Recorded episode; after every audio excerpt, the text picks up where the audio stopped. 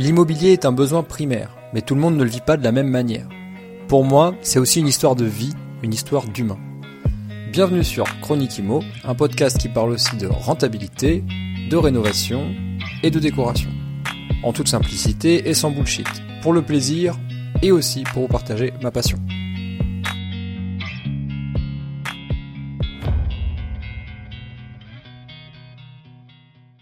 Salut à toi, bienvenue dans un nouvel épisode de Chronique Imo, et pas des moindres puisque c'est le dernier de l'année 2022. Euh, une année qui a été euh, riche en émotions d'un point de vue immobilier pour euh, moi et, mes associés. une année qui au final ne se termine pas mal, on va dire. mais je sais qu'elle a par contre été très remuante et que le marché est en train de se retourner, il est en train de se passer des choses. Et donc du coup l'idée c'était de faire un épisode FAQ, donc foire aux questions, j'ai euh, pu sélectionner euh, via euh, les différents réseaux sociaux du podcast plusieurs questions. On en a un peu moins de 10 et je vais répondre à ces questions dans cet épisode. tout en sachant qu'il y a certaines questions que j'ai un petit peu retravaillées parce que c'était soit des questions que j'ai eues en doublon ou qui étaient, qui étaient peu précises et donc du coup je les ai un petit peu contextualisées de manière à, à ce que ça réponde un petit peu à tout le monde. Donc c'est parti avec les questions et on commence par celle de Laurence.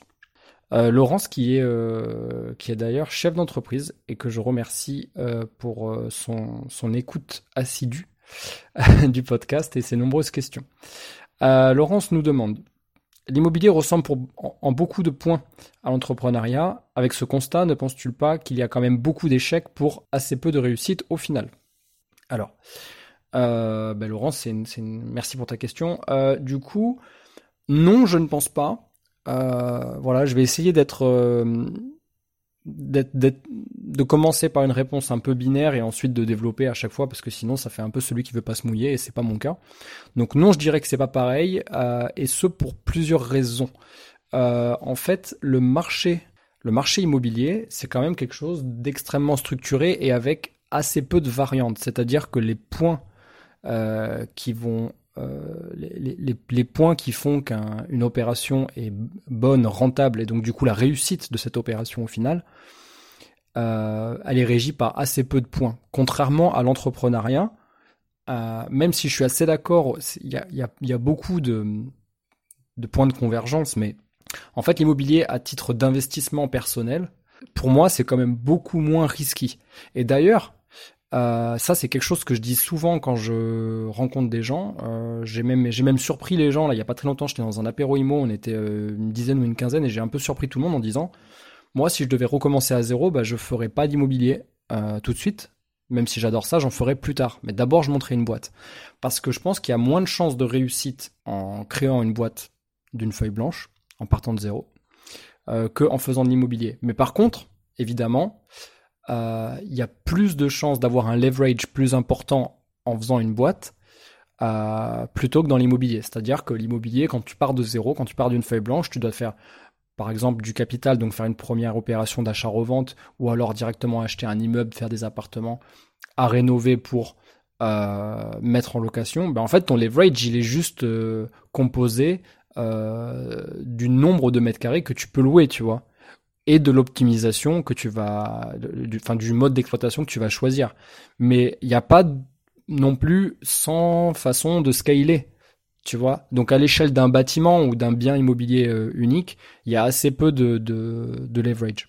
Tandis qu'une boîte, il y a énormément de leverage. Tu vois, tu peux, Enfin, c'est pas c'est pas le sujet du podcast, mais franchement, je pense que c'est différent. La prise de risque est plus importante dans le dans l'entrepreneuriat, mais avec des possibilités de gains qui sont allez, infini. Je vais utiliser le mot infini. Euh, et encore que toutes les boîtes sont pas scalables, mais bon, peu importe. Euh, tandis que dans l'immobilier, c'est quand même régi par des, c'est voilà, c'est délimité par certains points, euh, le nombre de mètres carrés que tu as à ta disposition, la situation géographique, le mode d'exploitation, la fiscalité, voilà. Donc j'ai à peu près dit tout ce qu'il y a à savoir sur euh, les points qui vont créer soit de l'échec, soit de la réussite dans un dans un dans une opération immobilière.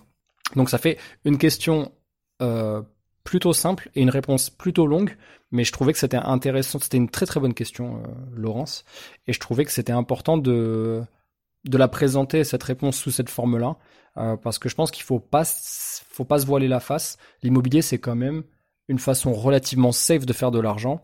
Et d'ailleurs, je conseillerais à personne de quitter son job euh, euh, au bout de quelques biens immobiliers. C'est pas vraiment une bonne stratégie.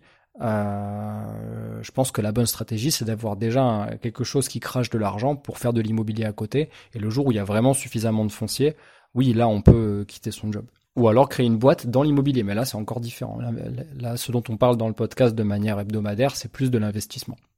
Fabrice, deuxième question, qui nous dit peut-on investir si nous avons déjà une RP Alors, j'ai trouvé la question intéressante. Euh, donc euh, oui, je vais répondre oui, on peut quand même investir dans l'immobilier si on a déjà sa RP. Par contre, je comprends bien, en plus je connais Fabrice, donc je comprends bien que la question elle est orientée en mode bah, j'ai ma RP, je dois déjà une mensualité de crédit qui est suffisamment élevée, qui est quasiment à la hauteur euh, de mon taux d'endettement, qui est aux alentours de 25%, euh, dans le cadre de Fabrice, peu importe.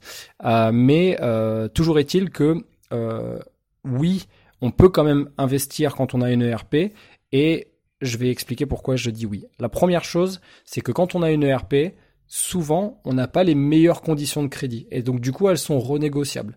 Par exemple, peut-être que c'est qu'un crédit sur 15 ans ou 20 ans.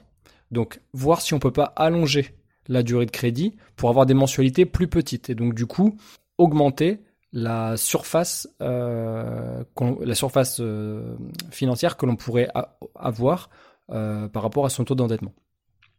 Second point, quand on a une ERP, est-ce qu'on utilise toute notre ERP Donc ça, je sais pas, évidemment, j'émets des hypothèses, mais il y a certainement des pièces, euh, si c'est une maison ou euh, un appartement, etc.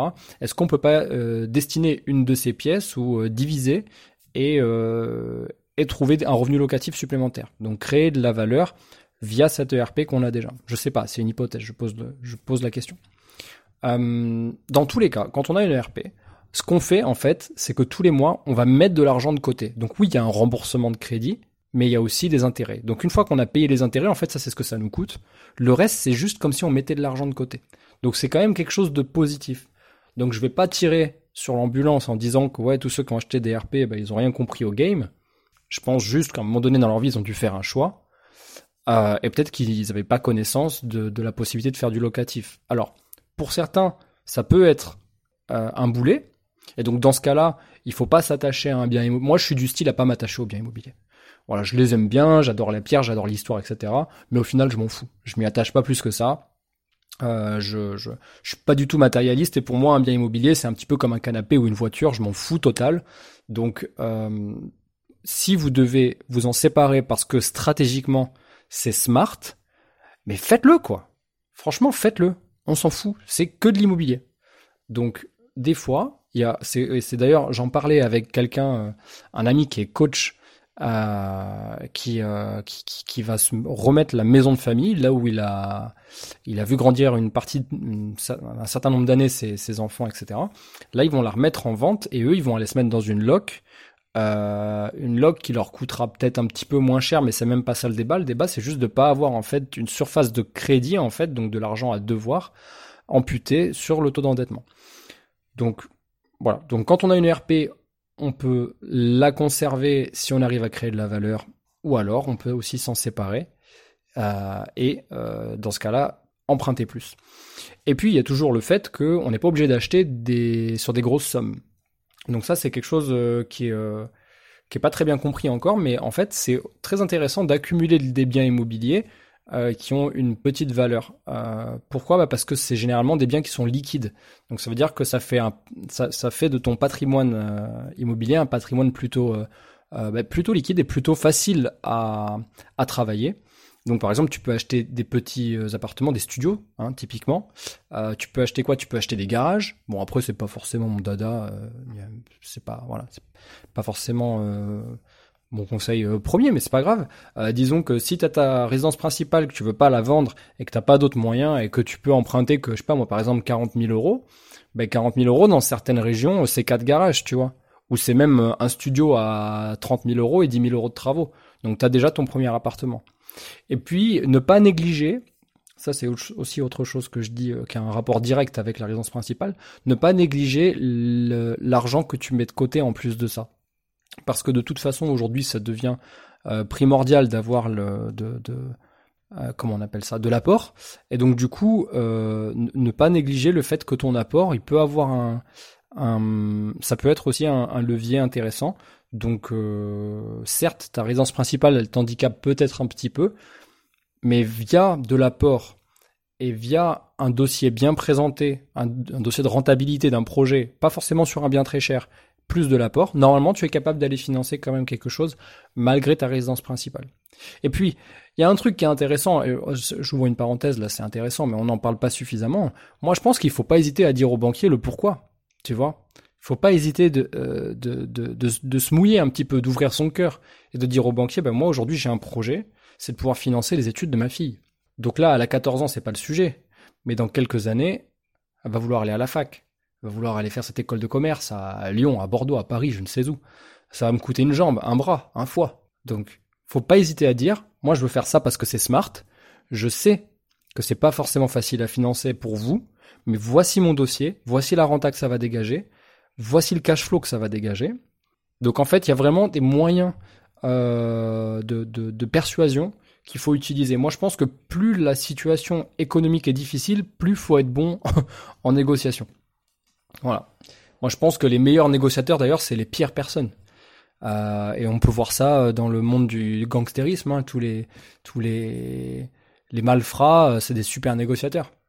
C'est des des fins négociateurs. C'est des mecs qui sont très bons. Ils négocient pour rien. En plus, ils négocient pour juste pour, pour se sortir d'une mauvaise situation, pour avoir rien en retour, juste pour pour s'échapper d'une situation. C'est des fins négociateurs.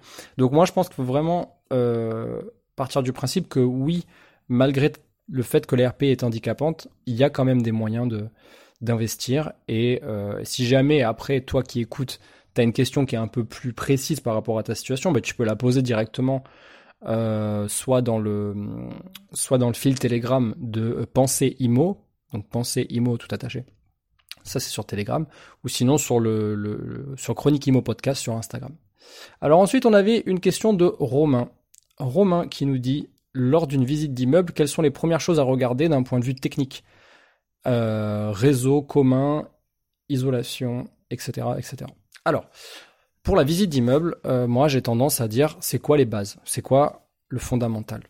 Ben, Le fondamental d'un bâtiment, un bâtiment c'est un cube, donc moi je parle souvent de euh, quand quand j'accompagne des gens, je leur dis quel est l'état du cube? C'est le premier truc que je leur demande. Donc la première chose à regarder, évidemment, c'est les sous-bassements. Donc vérifier s'il y a de l'humidité sur les parties inférieures euh, du cube. Euh, évidemment, aller visiter les caves s'il y en a, garage, cave, etc. Donc tout ce qui est la partie basse, hein, tout ce qui est sous-bassement. Ensuite, il faut vérifier les murs porteurs, donc que ce soit intérieur et extérieur, vérifier l'encadrement des fenêtres, vérifier s'il n'y a pas des, fissures filantes, comme on les appelle. Euh, des fois, il y a des fissures qu'on appelle crack, qui sont pas graves, et il y a des fissures qu'on appelle filantes, qui sont elles beaucoup plus graves. C'est des fissures qui vont par exemple relier deux fenêtres entre elles. Donc un bâtiment où on voit un mur euh, où il y a une fissure filante sur le crépi à l'extérieur, même, mais même à l'intérieur, mais c'est plus rare à l'intérieur parce que maintenant il y a des cloisons sèches à l'intérieur, c'est différent. Mais à l'extérieur, s'il y a une, fissure filante entre deux fenêtres, alors là, ça peut être attention danger. Euh, il y a une mauvaise répartition du poids et, et ça, c'est plus dangereux. Donc le cube, euh, vérifier les, les, les, murs porteurs, les sous-bassements et évidemment la charpente et la toiture. Et alors là, euh, moi c'est un petit peu mon, ma, bataille. Hein. Pour moi, une visite d'immeuble qui ne se finit pas, ou en tout cas pour laquelle on n'aurait pas coché la case OK au niveau de la charpente et de la toiture, bah, c'est une visite incomplète malheureusement. Hein. Donc ça c'est... Euh, ça, c'est terrible. Il faut absolument voir la, la, toiture. Et je sais que on n'est pas tous euh, aventuriers, on n'a pas tous une échelle télescopique dans son coffre, mais euh, pourtant vous devriez. Euh, c'est très très intéressant. moi, j'essaie de l'avoir autant que faire se peut le plus souvent possible dans la voiture. Et à chaque fois que je fais une visite, je passe par la trappe de visite. Ou s'il n'y en a pas, ben, on trouve une solution. J'ai même demandé une fois à un agent immobilier de, sortir, enfin, de se faire prêter un drone pour, pour nous montrer des, images de la toiture. Euh, parce que évidemment c'est des coûts qui sont très importants et il faut quand même aller vérifier même si des fois il n'y a pas une toiture il faut quand même aller vérifier l'état des tuiles voir s'il n'y a pas des tuiles manquantes ou cassées euh, etc et la charpente c'est deux choses différentes la charpente c'est pour voir l'état des bois euh, et la présence de, de, de par exemple de, de, de capricorne enfin de, de termites etc donc ça c'est très important à vérifier voilà ce que je dirais par rapport à la structure et ensuite, il y avait, je crois, une question sous-jacente qui, qui était les réseaux, donc les réseaux de, de commun, hein, donc eau, électricité et gaz. Mais le gaz, ça se fait de moins en moins et je, je, je parlerai pas de gaz parce que j'y connais rien. Euh, pour l'eau et l'électricité, ben en fait, euh, ça va dépendre de la surface euh, totale, mais euh, pour une pour un bâtiment, on va dire avant 1940, souvent il n'y a pas de comment dire, l'électricité n'est pas gainée, donc ça peut être à des endroits différents. Sinon, il faut que ça soit dans un, dans une colonne, et il faut que cette colonne, elle soit visitable. Donc l'électricité d'un côté, l'eau de l'autre, ou alors tout ensemble, euh, mais avec, euh, si je dis pas de bêtises, 25 ou 27 cm d'écart entre les deux réseaux. Euh, et ensuite, euh, voilà, qu'est-ce qu'il faut vérifier? Bah, Par exemple, les descentes d'eau pour l'évacuation, ça doit être du minimum 100 mm pour trois appartements maximum. Au-delà de trois appartements, ça devient 125. Au-delà de quatre appartements, c'est du 150. Et pour les grosses, grosses copros, c'est du 300. Pour les arrivées d'eau, normalement, maintenant, on peut tout passer en PER et euh, les finitions en, enfin, en cuivre. Euh, encore que j'ai quand même beaucoup d'entreprises en Renault qui font de, la finition en PER. Hum, j'ai pas de notion de débit à te donner par rapport à l'eau. Et ensuite, pour l'électricité, bah, euh, non, faut compter des, tableaux. Euh, partir du T2, je crois qu'il faut des tableaux, donc il faut un Linky individuel avec un tableau qui apporte au minimum 3 kW pour les studios et 6 kW à partir du T2, donc 6 kW par appartement quand tu es en tout électrique. Et que tu as un chauffe-eau électrique. voilà, j'ai l'impression que c'est à peu près tout. Peut-être que j'oublie quelque chose, auquel cas, il faudra pas hésiter à me le mettre dans les commentaires et je pourrais en parler dans un autre épisode. Ensuite, on avait la question de Séverine. Alors, Séverine qui nous dit comment maîtriser ou optimiser ses coûts de travaux. Alors, c'est une question très large, euh, euh, mais, mais, très importante. Euh, effectivement, aujourd'hui, on voit que le marché commence à se tendre un petit peu partout, même les villes moyennes. On comprend que les gens, ils essaient de se caler sur ce genre de ville, et donc du coup, si on a assez peu de marge de négociation et que les prix des biens augmentent par défaut, il faut trouver euh, à gagner sur la partie travaux. Donc moi, je suis assez d'accord avec ce constat-là. Par contre, je suis pas tout à fait d'accord de vouloir tout le temps euh, optimiser. Pour moi, il y a une grande différence entre maîtriser et optimiser. Tu vois, par exemple, moi, je vais être tout à fait d'accord de mettre des budgets maîtrisés dans les matériaux de passage, les matériaux euh, de débit, les matériaux qui sont utilisés tout le temps en fait. Bah, exemple, le sol, euh, les douches, euh, les toilettes, tout ça pour moi il faut que ça soit du top qualité, il faut que ça soit du premium. Et par contre, là où je vais chercher de l'optimisation, ça va être dans les meubles, dans les meubles et la décoration.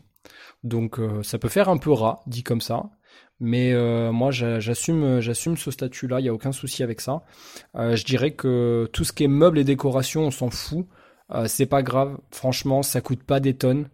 Euh, mets un truc à la mode, mets des choses à la mode, essaye d'aller chercher à la quantité, et du coup, tu auras des meilleurs prix. Mais par contre, pour les, sols, euh, pour les, tout ce qui est faïence, carrelage, parquet, salle de bain, robinetterie, très très important. Ne pas ne pas prendre la robinetterie premier prix de Castorama ou de Leroy Merlin, ne jamais faire ça. Voilà. Euh, donc ça, on va dire que c'est pour la partie matériaux. Et ensuite, évidemment, je dirais que le meilleur moyen de, maîtriser ses coûts de travaux, Séverine, c'est de c'est de pas alors c'est d'acheter des surfaces importantes.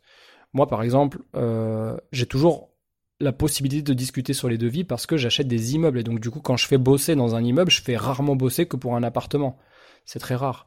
Donc, en fait, j'amène du boulot peut-être pour un, deux, voire trois mois. Donc la personne, ça lui garantit de l'argent en fait. Et donc quand elle, euh, alors déjà d'une, j'ai plus de facilité à l'avoir sur mon chantier, c'est-à-dire qu'elle peut se libérer pour me donner du temps à moi, parce qu'elle sait qu'au moins je lui apporte du, du, du, gras pendant plusieurs mois.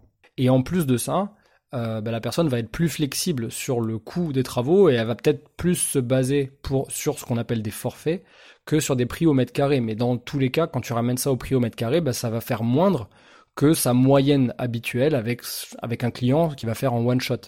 Parce que tu imagines bien que quand tu dis un, un carreleur, ben, je fais appel à toi, j'ai euh, j'ai quatre salles de bain et quatre euh, cuisines, plus éventuellement euh, euh les toilettes, ben, forcément, lui, il se dit quoi? Ben, Il va amener tout son matériel en une fois au même endroit, il va passer en une seule journée, en fait, il va faire ses découpes, et ensuite, il aura plus qu'à poser. Donc, tu vois, en fait, c'est plus facile quand euh, il y a plus de mètres carrés. Donc, je, je, dis toujours, bah, évidemment, c'est difficile hein, quand on n'a pas tous les moyens ou on n'a pas tous l'opportunité d'acheter des immeubles. Mais en fait, plus il y en a, plus c'est facile à négocier. C'est toujours, euh, c'est la théorie des prix Carrefour. Hein. C'est, vous savez, quand ils nous font une, ou deux fois dans l'année le coût des ouais, euh, acheter les packs famille, là, les packs famille, je sais pas comment on appelle ça, acheter en gros. Eh ben, en fait, c'est tout simplement parce que eux, ça leur coûte moins cher en transport, ça leur coûte moins cher en, manutention, donc en main d'œuvre, etc. Et, voilà. Et donc c'est exactement la même chose. Donc le meilleur moyen de maîtriser, c'est euh, sur la quantité. Et euh, le meilleur moyen d'optimiser, ben, toujours pareil, mais pas forcément aller chercher de la qualité sur des trucs de finition parce qu'on s'en fout un peu. Euh, les appartements, c'est des lieux de vie. Même pour beaucoup maintenant, c'est des lieux de travail. Donc faut pas hésiter, voilà, à, faire, mettre un coup de neuf de temps en temps, et puis euh, ça, c'est pas le plus important. Allez, next, on a Maxence qui nous pose la question euh, quels, sont quels sont les intérêts d'investir en SCI plutôt qu'en indivision vis-à-vis de la holding Alors, celle-ci, elle est un peu coton. Pourquoi? Euh, bah, Parce qu'en fait, les intérêts, ils vont dépendre des personnes très souvent. mais je vais quand même tenter d'y répondre parce qu'elle est intéressante et, et elle a le mérite d'être euh, évoquée parce qu'on en entend beaucoup parler, mine de rien, dans les, sur les réseaux, etc. Alors quand même, je vais dire que je suis pas euh, comptable, ni notaire, ni euh, avocat fiscaliste, donc voilà, il y a peut-être des conneries qui vont sortir. À un moment donné, je ne sais pas tout. Alors disons que l'intérêt d'investir en SCI plutôt qu'en indivision vis-à-vis de la holding, eh ben, c'est qu'en fait la holding elle va détenir une partie de la SCI et toi tu seras euh, juste actionnaire en fait, tu seras sur une partie. Tu peux pas acheter en, indivision, euh, par exemple, tu peux pas dire le bien A, je prends 50% pour moi et 50% de ce bien c'est l'holding qui va la, détenir. En, en, nom propre, tu vois, c'est pas possible parce que le bien c'est un, ça n'existe pas en fait, ce montage-là ne, ne peut pas être rendu. Du coup, si tu es en indivision, c'est forcément des personnes euh, physiques. Si c'est une personne morale, donc à savoir la holding, qui est une société ni plus ni moins, c'est une coquille, hein, c'est une société d'investissement, bien souvent, euh, qui sert en fait à distribuer du capital ou à faire remonter du capital. Ben, en fait, euh, en SCI, ça va te permettre de créer ce qu'on appelle des flux, donc des flux de trésorerie, mais on va appeler ça des flux, c'est pas grave. Et en fait, si la holding elle est elle est associée avec toi à 50% du bien A, eh bien, à la fin de l'année, quand il y a distribution euh, des dividendes ou distribution de, ce qui reste en fait dans la société, eh bien, potentiellement cette euh, euh, SCI, elle peut envoyer 50% de ce qui reste en positif, elle peut l'envoyer dans la holding, comme ça. Elle le fait remonter, elle met l'argent dans un tuyau, le tuyau, hop, il remonte dans la holding, et là, il y a un taux d'imposition qui est euh, quasiment euh, à zéro. Je peux pas te dire exactement. Je sais qu'il y a des conventions qui sont possibles. Ça va dépendre de ton type de holding et de ton type de SCI. Alors évidemment, on ne parle que de SCI à l'IS dans ce cadre-là, et non pas de SCI à l'IR. Sinon, c'est encore différent. Mais à l'IS, tu peux être imposé jusqu'à 5% en faisant remonter des fonds euh, dans ta holding si tu les réutilises pas pour un autre investissement. Si tu le réutilises pour un autre investissement, euh, sauf erreur de ma part, tu peux être imposé euh, jusqu'à au minimum 0,75%. Donc c'est très intéressant, ça va dépendre de ton montage et tout ça il faut que ça soit euh, géré par, des experts comptables, hein, c'est toujours le mieux. Donc, donc l'intérêt principal c'est de financer des nouveaux projets. Si je devais le résumer en une seule phrase, ce serait ça. Ou de te payer d'une autre manière. Mais en fait, l'argent, quand, il est dans les SCI, tu te le verses pas à toi-même, en tout cas pas directement. Tu peux, euh, mais dans ce cas-là, tu acceptes de te faire, euh, de te faire imposer en fait. Euh, donc dans le cadre où tu n'as pas forcément besoin de cet argent tout de suite et que tu veux continuer à monter des projets, ben en fait, ta SCI du bien A, elle te fait remonter l'argent dans le tuyau jusqu'à la holding, la holding par exemple H. Et là, tu as un nouveau bien que tu as zioté, sur lequel tu as fait une offre qui a été acceptée. Et donc là, paf, tu remontes une petite SCI sur lequel tu vas mettre cette holding toujours à... Je reprends les, exemples de tout à l'heure. 50% hein. la holding, 50% toi. Tout en sachant qu'il faudra, dans certains cas, que la holding soit minoritaire et dans d'autres cas que la, holding soit majoritaire. Ça va dépendre de combien toi tu apportes, en fait, de quelle est ta surface financière. Plus toi, ta surface financière en tant que personne physique, elle est bonne, plus c'est toi qui dois être mis en avant dans la répartition des parts sociales plus c'est la holding euh, qui a des. Si la holding, par exemple, elle a des plus gros revenus parce que il y a une société commerciale qui fait rentrer beaucoup de fonds dans cette holding, bah c'est la holding qui doit être majoritaire. Mais enfin bref, tout ça pour dire que c'est toujours celui qui a le plus d'argent qui doit être majoritaire, parce que la banque va vouloir mettre le plus de garanties sur la tête de celui qui a le plus d'argent, que ce soit une personne physique ou une personne morale.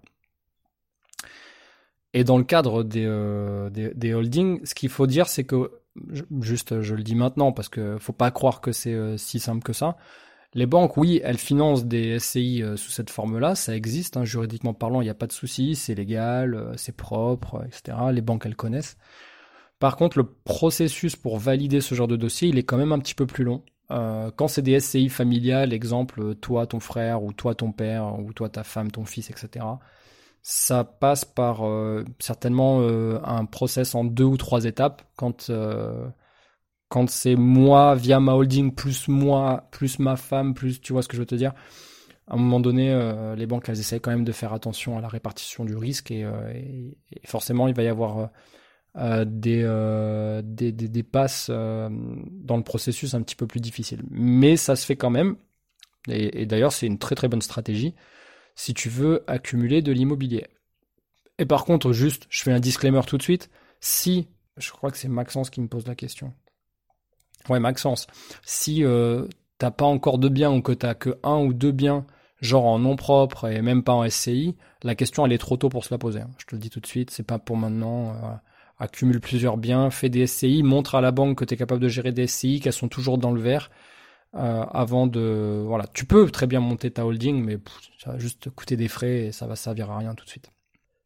Ah bah dis donc on... c'était un sujet intéressant. Moi ça me passionne aussi un petit peu hein, la, fiscalité même si j'avoue que euh, je, la délègue.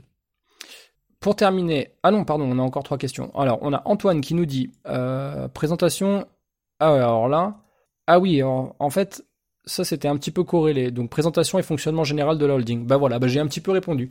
La présentation de la holding, c'est une société qui est au-dessus en fait euh, d'autres sociétés et qui peut qui peut aussi être mis en dessous d'autres holdings ou d'autres sociétés. Donc en fait c'est euh, c'est un système de cascade et donc tu la places où tu veux dans ton organigramme euh, mais il faut qu'elle ait, une fonction en fait. Elle a, un rôle qui est de redistribuer du capital ou en tout cas de,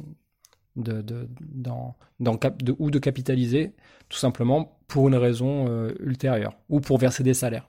Ça peut être aussi le cas. Donc ça c'est le, fonctionnement général d'une holding. Engranger de l'argent euh, ou en redistribuer. Mais il faut qu'elle soit connectée à d'autres choses. Elle sert à rien. Sinon c'est qu'une coquille vide. Donc ensuite, on a Raphaël qui nous dit en moyenne combien de temps mets-tu euh, pour louer un appartement dès la fin des travaux? Très bonne question, Raphaël, euh, qui est difficile à répondre. Euh, je dirais que mon... Alors, je vais donner une fourchette. le minimum, c'est le jour J. C'est-à-dire que ça m'est déjà arrivé de louer le jour J. Euh, parce que mise en relation, euh, très bon dossier, etc. Donc c'était validé avant. La personne était OK pour arriver dans un appartement qui venait tout juste d'être fini, donc il y aurait peut-être des, définitions repassées, etc. Et le pire, euh, je pense que c'est un peu plus d'un mois, un mois et demi. le pire, Je je devrais pas utiliser ce mot-là. Hein. Un, mois et demi après la fin des travaux, c'est que dalle. Hein. Faut pas se mettre la pression. si si dès le premier mois de mise en location, tu trouves personne, il suffit que ça tombe comme par exemple en ce moment, un mois de décembre ou un mois de janvier, euh, c'est pas forcément le meilleur moment euh, pour accueillir des nouveaux locataires parce que c'est pas des mois de mouvement, c'est très rare euh, que ça se passe sur ces mois-ci. Donc si on devait tirer une moyenne, je dirais du coup entre ces deux dates-là, ben, je dirais 17 jours à peu près, entre 17 et 20 jours. maintenant, qu'est-ce qui va rentrer en ligne de compte? Ben, Moi, je, connais Raphaël, donc je sais très bien de quel bien tu parles. Euh, dans quelle commune, mais effectivement la commune ça va jouer, le quartier dans la commune ça va jouer, même des fois la rue dans le quartier ça va jouer sur le délai euh, afin de trouver un, locataire.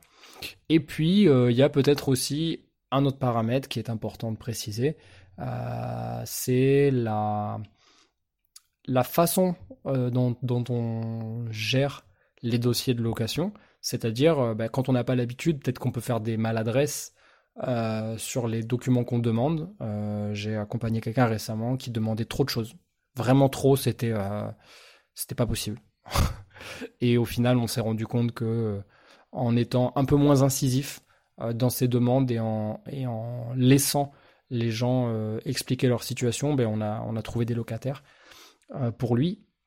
Mais voilà, donc évidemment, le quartier, la démographie, la période de l'année et euh, la façon dont on est à l'aise ou pas avec euh, la constitution du dossier, euh, ça va jouer, tous ces paramètres-là vont jouer sur le délai pour trouver un ou des locataires. Et puis évidemment, bah, des fois, il y a aussi le facteur chance. Hein, à un moment donné, voilà, il faut le dire. Hein, il y a des fois où on n'a pas de chance. on n'a que des dossiers où ah, c'est pas facile. Il y a trop de il y a trop de détails qui sont euh, voilà il faut, aussi le sentir quoi le, locataire euh, si on ne le sent pas euh, faut pas y aller il vaut mieux. Moi je dis souvent il vaut mieux avoir un ou deux mois de vacances locatives plutôt que un ou deux mois de payer non de loyer non payé pardon. Parce que ça ce n'est pas du tout pareil psychologiquement pour toi ni même pour ton locataire. C'est à dire que si ton locataire il peut pas te payer ça va le mettre dans une situation défensive et toi aussi et ça va être infernal en fait. Ça va, ça risque même de, te, de te, ronger. Donc pendant un, deux, trois mois. Euh, et il y a très très peu de chances que ça se finisse bien.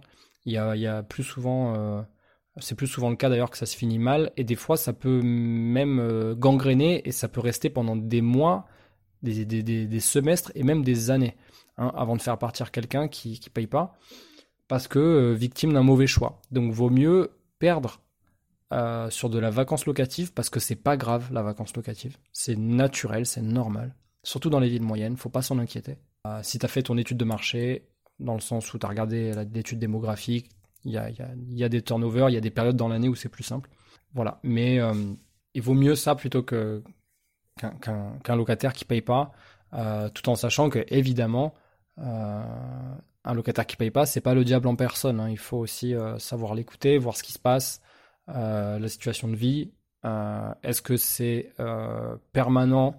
Est-ce qu'on peut échelonner les impayés, etc. Enfin c'est encore un autre sujet, mais voilà. Voilà Raphaël pour ta question. Et ensuite, on a Arnaud qui nous demande comment faire une bonne négo ou alors comment être sûr d'acheter au bon prix. Ouais, c'est un petit peu la même question, tournée différemment. Donc merci Arnaud pour cette question. Alors, bon, j'aime bien présenter la chose comme ça. Quand tu vas acheter, euh, je sais pas, une baguette de pain ou euh, un kilo de farine au supermarché euh, ou dans ton épicerie. là, on te dit c'est 1,20€. Les deux, c'est 1,20€. La, la baguette de pain ou le ou le, les 500 grammes de farine ou le, kilo de farine. On te dit c'est 1,20€. Bon, ok. c'est comme ça. J'ai envie de te poser la question. Est-ce que, à toi et à tous ceux qui nous écoutent évidemment, ça ne t'est pas destiné qu'à toi, est-ce que 1,20€ c'est le juste prix? Est-ce que c'est le bon prix pour euh, cette baguette ou pour euh, ces 500 grammes de farine? J'aurais tendance à dire que c'est le bon prix pour la farine, mais pas pour la baguette. Tu vois Mais parce que je te parle avec moi ce que je connais euh, du coût pour fabriquer le, pain et, de combien de baguettes tu peux faire avec de la farine. Et donc tu vois, en fait, tout ça, c'est très lié à notre perception à nous de ce que l'on sait faire et de ce que l'on ne sait pas faire. Moi, par exemple, tu me donnes du pain, euh, enfin, tu me donnes pardon de la farine, je suis pas sûr de savoir faire le pain. Même si, euh, grosso modo, je pense qu'avec de l'eau, du sel et de la, levure boulangère, il euh, y a moyen, tu vois. Un petit tuto YouTube et ça peut le faire. Mais donc, en fait, je reprends ta question. Ta question, c'est comment faire une bonne négociation. Une bonne négociation, en fait, ça part du principe que tu te mets des limites. Tu te mets des capteurs, en fait. Donc, tu te mets un capteur minimum, un capteur moyen et un capteur haut. Si ton capteur, c'est de te dire euh, que ben, par rapport au prix au mètre carré euh, brut, hein, sans travaux, tu acceptes d'aller jusqu'au le capteur le plus haut, c'est par exemple 1000, parce que tu sais que pour refaire à neuf un truc que tu achètes 1000 euros qui est délivré pour refaire à, neuf, ça va te coûter entre 800 euh, et 1000 euros du mètre carré. Donc tu as 2000 euros du mètre carré produit fini. Est-ce que ça correspond au prix de ton marché? Tu vois? Est-ce que sur ton marché actuel, un bien fini, c'est 2000 euros du mètre carré? Si c'est 2005, dans ce cas-là, c'est le bon prix. Si c'est 1008, ah, dans ce cas-là, tu es trop cher. Donc il faut que tu, tu négocies. Donc c'est très corrélé, en fait, c'est des mathématiques, c'est très corrélé à euh, combien vaut le prix au mètre carré fini, euh, louable, meublé, dans ton, sur ton secteur. Euh, voilà, c'est souvent euh, comme ça que je, que je présente la chose. Et euh, donc, t'es jamais. En fait, tu le, tu le, avec les, je sais que le premier coup, pour le premier coup en immobilier, on a, on n'est pas à l'aise par rapport à ça. Je le sais parce que je m'en rappelle. Moi, mon premier coup, j'ai fait un super coup. Mais même sachant que j'ai fait un super coup, je me suis dit, c'est pas normal. J'aurais pu faire mieux. Je suis sûr qu'il y a quelqu'un d'autre qui a eu mieux que moi. Je suis sûr qu'il y a quelqu'un d'autre qui a été plus agressif, qui a, eu plus de culot, qui, aurait attaqué plus. Et en fait, le, piège, il est là. Le piège, c'est de se dire, c'est pas parce que tu as eu une acceptation que tu as forcément acheté au mauvais prix. Tu as même fait peut-être un super deal. La réalité, c'est que toi, ta moyenne, c'est grâce à tes capteurs. Et ensuite, si tu en dessous, eh il faut réussir à se satisfaire. Et la, la, la problématique du cerveau humain, c'est que sur les, le premier, voire même le deuxième coup, c'est pas encore entré à 100%. Tu vois, c'est pas encore imprimé. Mais moi, je peux te le dire avec le nombre d'opérations que j'ai faites. Maintenant, quand la, quand l'offre elle est signée et qu'elle est contre-signée, même avant qu'elle soit contre-signée, si le si l'agent immobilier il la présente, c'est que je sais déjà que c'est le bon prix pour moi. Et bon, évidemment, euh, après, c'est un ping-pong. Hein. La personne, elle revient, elle fait une contre-offre, on, fait une, on repropose quelque chose. Tant qu'on reste dans le cas entre le capteur bas et le capteur moyen, moi, j'estime que c'est euh, un bon prix. Voilà. Je, c'était tout, euh, c'était tout pour cette question. Je pense que aussi, elle va, beaucoup dépendre de ta, du secteur dans lequel tu recherches. J'avais une petite question bonus qui est encore une fois de Raphaël qui me demande c'est quoi mes mes, biscuits préférés. Je crois que je crois que mes biscuits préférés ce sont ceux de hum, Féric Biscuit de, Montpellier. Je vous invite à regarder ça sur Instagram. Voilà euh, pour les questions euh, du jour pour cet épisode euh, FAQ. J'espère que ça t'a plu, toi qui, qui écoutes. Peut-être que tu attendais la réponse avec impatience. J'espère que ça a pu t'aider. En tout cas, moi, juste, euh, je voulais dire que j'ai euh, beaucoup apprécié cette première année de podcast. On n'a pas fait une année entière puisqu'on a commencé, je crois, au mois de mai. Euh, mais j'ai adoré l'exercice et évidemment, on continue, on réitère sur 2023. Il y a plein de choses qui arrivent, lourd, lourd, notamment avec mes associés. Et donc, du coup, j'aurai plein d'aventures immobilières à vous partager, des aventures de travaux, des aventures de financement. Alors là, les financements, ça c'est un gros sujet. D'ailleurs, il y a eu des questions euh, sur le taux d'usure et les, financements, mais vu que j'ai fait un épisode hors série il n'y a pas très longtemps, euh, j'ai pas voulu rajouter de, questions euh, par rapport à ça aujourd'hui. Euh, donc je redirige tout le monde vers le hors série qui date de, du mois dernier, de novembre, du, ouais, de mi-novembre. J'ai fait un hors série spécial financement, taux d'usure, etc. Euh, voilà, donc je remercie toutes les personnes qui écoutent assidûment et même ceux qui écoutent de temps en temps, ça me fait quand même plaisir. Euh, et je vous dis à bientôt pour 2023 et passez de bonnes fêtes.